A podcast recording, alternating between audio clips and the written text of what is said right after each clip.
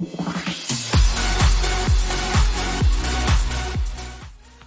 うも走りの学校オンラインスクール学級委員の茂木耕作です。普段は国立研究開発法人海洋研究開発機構の気象学者として研究論文を書いたり本を書いたり学会を運営したりしている45歳のび盛りです。今日は田中秀明さん44歳。戸川天寿のガチパーソナルを受けた結果についてちょっと喋ってみたいと思います。先日ねあの、アップされた走りの学校 YouTube の動画見ました。あの実はあのオンラインスクール生の方があのパーソナルトレーニング戸川君のねパーソナルトレーニングを受けてるっていう内容なんですけどもあのー、今まで結構ね和田校長のパーソナルトレーニングを結構トップアスリートが受けてるっていう動画はかなり今まであったと思うんですけどあのー、非常にねあのかなり広い広く伝わる内容じゃないかなと今回思ったんですよね。っていうのは田中秀明さんあのサッカーやられててオンラインスクール生なんですけどあのー、今 50m のタイムが7秒3ぐらいなんですね。でまああのー、スプリントテクニックも基本的にはちゃんとある状態でまあまああの早いと思います。その44歳っていう年齢の中ではもう圧倒的に多分周囲のあのサッカー仲間の中ではね40代のお仲間の中ではもう圧倒的に早いと思うんですけれども、まあ、そういう状態で、まあ、さらにね一歩上6秒台を目指すっていうところで、えー、戸川君のね、ガチパーソナルトレーニングを受けているっていう内容なんですけどこれ皆さん見てどう思いましたかね？僕はほんとちょっとびっくりしたんですよね。まあ、ちょっとその辺についてあのー、一つ一つ喋っていきたいなと今日は思っております。まずですねあのー、動画の内容をざっと話すと、まあ、田中さんのうんと一つ一つのね、えー、まあ、基礎メニューというかアンクルホップであるとか、えー、サイクリングであるとか、まあ、いくつかね、まあ、みんなが知ってるような、まあ、それなりの、こう、基本的なドリルメニューというか、ミニハードル使ったりとか、いくつかあったんですけど、まあ、それをこう、一つ一つ改めてやってみて、で、基本的にね、もう、田中さんオンラインスクール生なんで、でもうだいぶ長く僕と同じぐらいにね初期メンバーとしてやってるので基本的なところはちゃんと抑えてるんですね。やり方は分かっているしスプリントテクニックの基本は抑えているっていう状態なんですけどあと一歩何が課題であるかっていうのを一言で言うと要するに、まあ、反発の強さをもっと強くできないかっっていう問題なんですよ。ここはあの乗り越えるの確かにすごく多分大変なところだなと思いますね。あの何て言うんですかね例えばアンクルホップとかだと,、うんと、基本的に足首を、うん、固めるとか膝をできるだけ曲げないようにするとかっていうのはあのある程度できているんですけどそのクオリティっていうのはやっぱり伸びしろがずっとあのあるんですよね。僕も今でもそうですけど。でそれをパーソナルトレーニングでこう戸川君が見ている時にあのちょっとずつやり方をこう少しずつ変えて感覚が今までの感覚ではなくてちょっとずれたところに本当の正解があるみたいなあのそこを探るような感じが伝わってきてですね。だからうんと本人やってる自分としてはこの辺が一番いい感じだなと思っているところが本当はちょっと反発をもらう最大値としてはちょっとずれてたりとかっていうところは多分あるんだと思うんですよね。あの自分で気づかないうちにちょっと膝が曲がりすぎていたりとかあのぐにゃぐにゃは曲がってないんですよあの基本的にはできてるんですけどでその状態をさらにこうクオリティをアップするためにちょっと感覚を変えて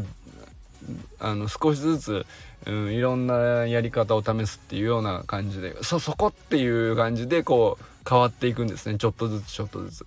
でいくつかまあだからサイクリングもミニハードル超えながらやってみたりとかあとケンケンとかもやってましたね。でちょっとずつね反発がそのまあどれぐらいのねトータルで何時間どれぐらいの時間かけてトレーニングしたのか分かんないですけどまあその10分ぐらいの動画の中では、まあ、明らかにビフォーアフターが見えてくるっていうような内容なんですよね。でそのサイクリングの基本的なこう足の回し方であるとか、えー、足のスイ前でスイッチさせるとかっていうのはできているのであとはその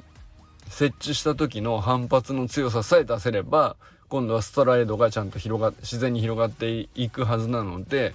そのためのうんメニューをやってるっていう内容ですね。だからあのー、そうですね。あのかなり多くの人が参考になるんじゃないかなと思ったっていうのはあのまあある程度ね他の走り学校の動画見ながら見よう見まねでやってるっていう人も含めてまあ足のスイッチの仕方であるとかそういうのって結構ねあのちょっとやったらやっぱりある程度あランニングとは違うねこれがスプリントの入り口に入ったってことなのねっていうところまでいけると思うんですよ。いけると思うんですね。なんですけど次の段階この反発をちゃんと強くもらうっていうのをあのレベルを少しずつでも上げていくっていうところはなかなか難しいところでやっぱりその戸川君がパーソナルであのその人その人それぞれにの感覚のズレをちょっとずつ、えー、修正していくっていうところはあの非常に見応えがある内容だなと思いましたね。で7秒前半とか 50m7 秒前半ぐらいの人って世の中にめちゃくちゃいると思うんですね。でそれは、えっと、40代としてもものすごい足が速い方だと思います。けども、うんと、6秒台に入れたらもう全然違う世界になるのでで、まあ、そこに行く時にあのどうしてもうん難しい一人でちょっとあのいわゆる、うん、自主練というか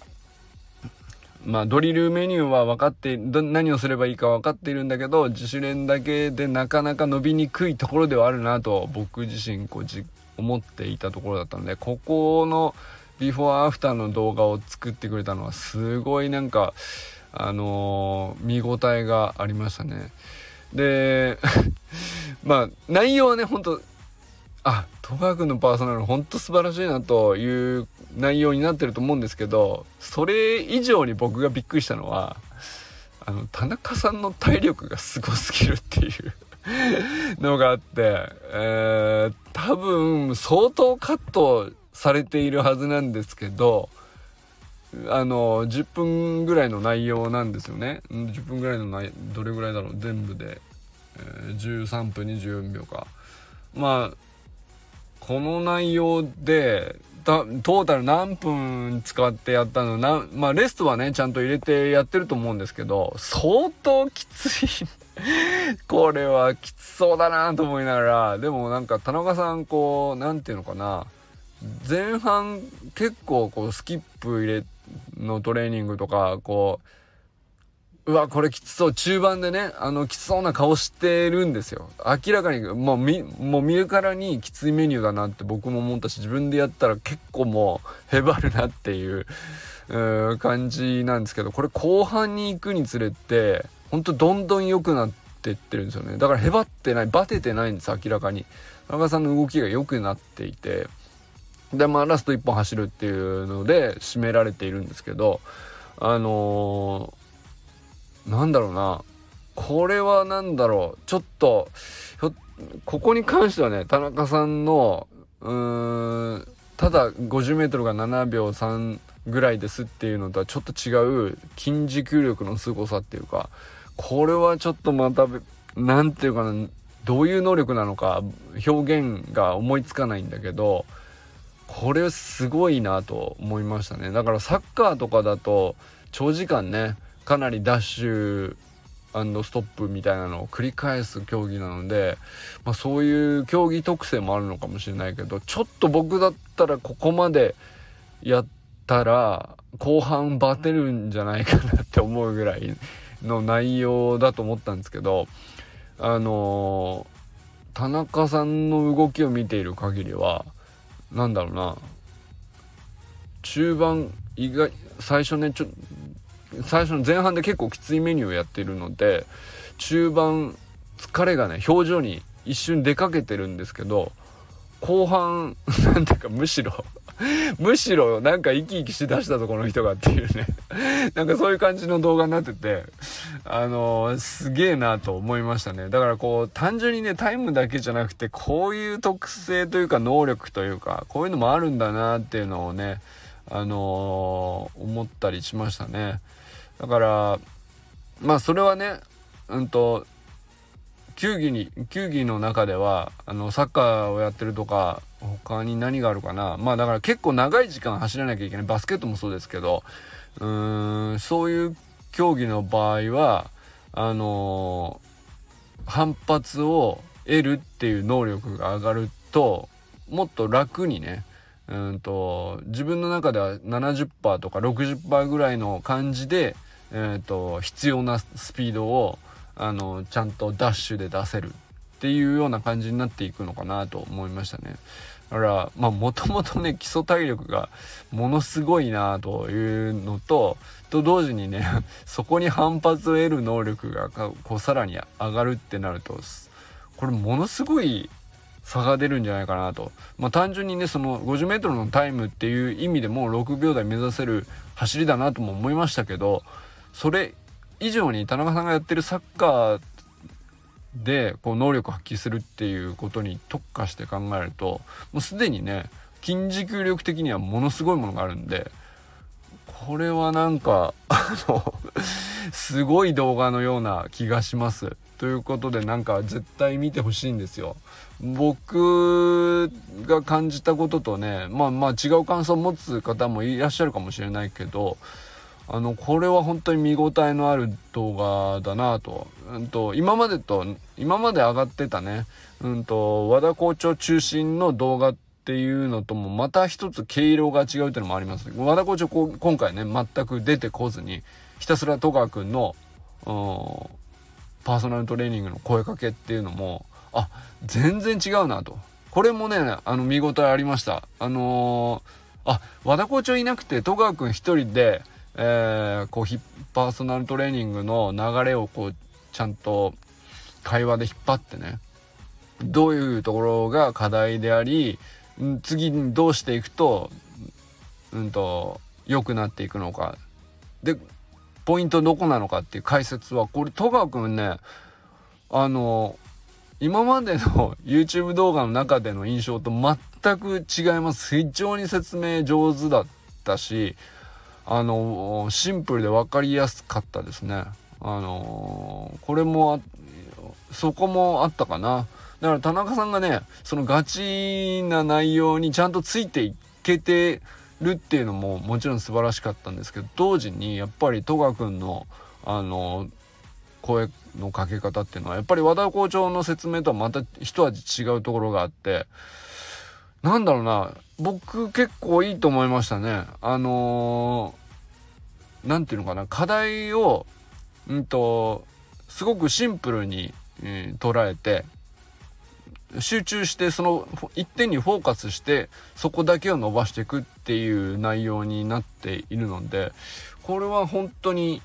あのー、僕は何回も見る価値あるんじゃないかなと思いました。そのいろんな意味でねその田中さんのどこがいいのかでどこが良くなっていっているのか。そして戸川君のうんと何ていうのかな。個人のこう微妙な感覚の違いでどこにえーと修正するためにこういう声のかけ方を持っていけばいいのかとかねかなりうんといろんなものが詰まった、うん、動画だなと思いました。ということでこれあのタイトルはねこれでわかる反発を生かす走り方っていう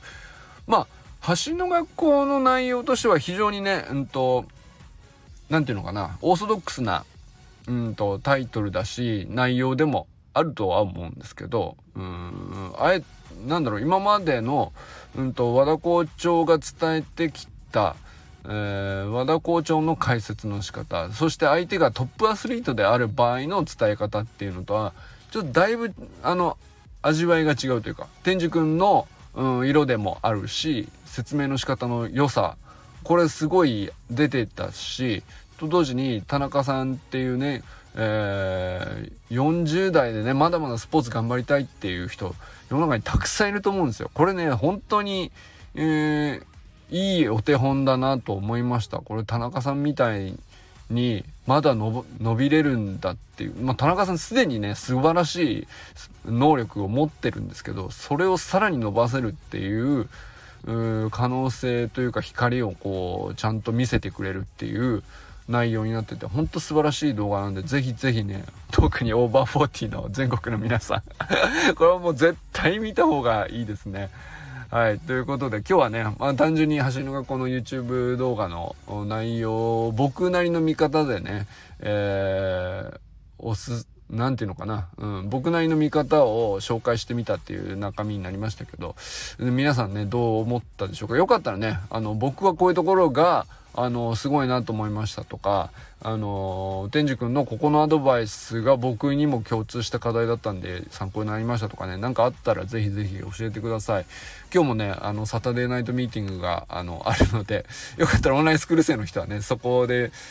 まあよかったらみんなで見ましょうか。あのね、そんな時間あってもいいかなと思ったりしました。ということで、今日はね、田中秀明さん44歳、戸川天神のガチパーソナルを受けた結果について、あのー、ちょっと熱くなって話してしまいました。すごい良かった。本当良かったです。ということで、これからも皆さん最高のスプリントライフを楽しんでいきましょうバイマス